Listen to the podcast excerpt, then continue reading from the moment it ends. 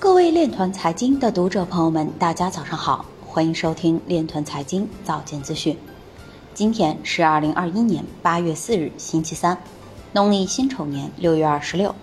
首先，让我们聚焦今日财经。韩国提出修改特别法的部分法案，满足要求可发行实名银行账户。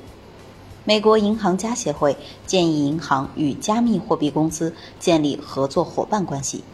福建发改委设立数字基金发展专项资金，拟安排区块链专项扶贫资金约两千万元。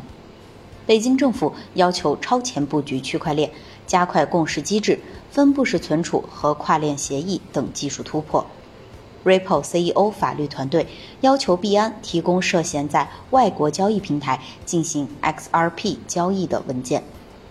NBA 球星查尔斯·巴克利的财务顾问建议其不要投资加密货币。可口可乐首款 NFT 收藏品以二百一十七点四以太坊价格完成拍卖。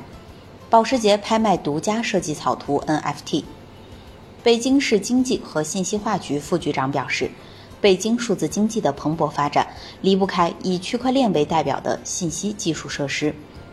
国际清算银行秘书长表示，以 Facebook 等大型科技公司为首的稳定币可以成为金融体系的游戏规则改变者。今日财经就到这里，下面我们来聊一聊关于区块链的那些事儿。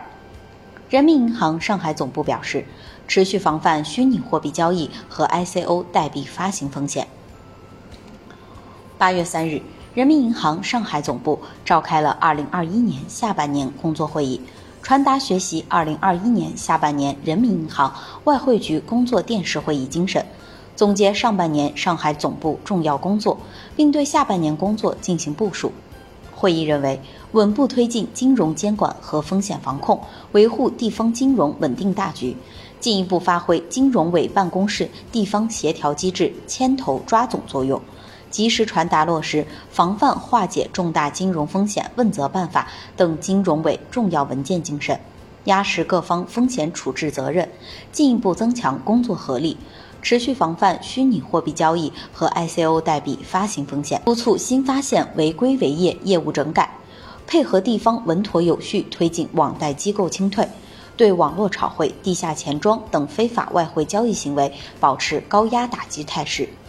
强化支付结算、反洗钱、征信、跨境资金等领域的监管、执法检查与处罚，对各类违法违规行为零容忍。